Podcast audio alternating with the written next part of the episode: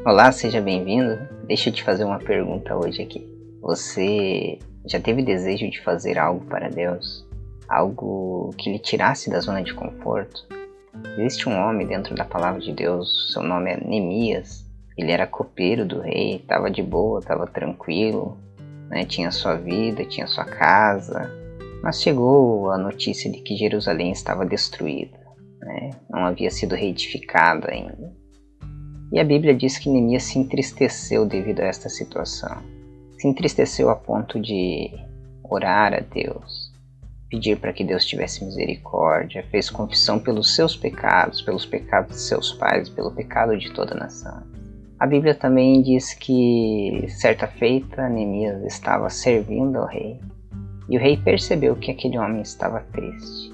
Então o rei pergunta a Neemias o que, que, o que, que ele poderia fazer para que Neemias assim ficasse alegre novamente. Neemias, então, a Bíblia diz, e isso me chama muito a atenção. Capítulo de número 1 diz que ele orou e jejuou.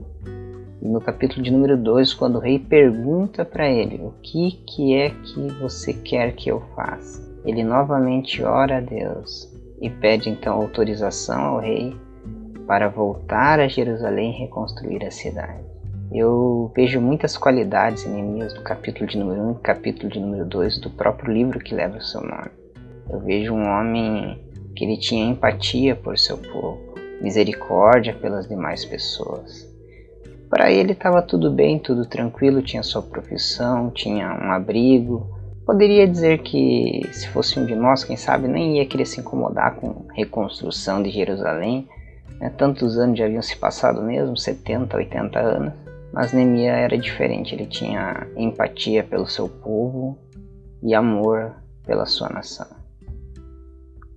Logo ele ora a Deus e quando então o rei pergunta o que quer que eu te faça, ele ora novamente. Isso me mostra uma qualidade em Neemias que nós precisamos ter. Quando tivermos uma vida de oração, nós não podemos nos ensoberbecer nessa vida de oração. A nossa vida de oração precisa nos levar para depender mais de Deus, para confiar mais em Deus, esperar Deus atuar mais em nós. Logo, a oração deve me levar a mais a oração. E oração não é uma droga que vai te tirar o senso da realidade, vai te deixar super poderoso. Não, oração não é isso.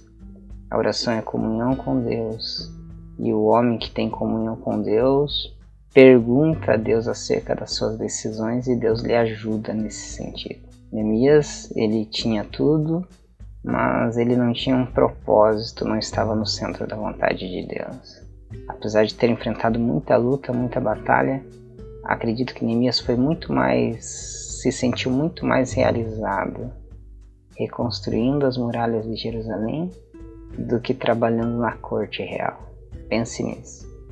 Quem sabe você precisa tomar uma atitude diante de Deus, diante do ministério, diante da tua igreja.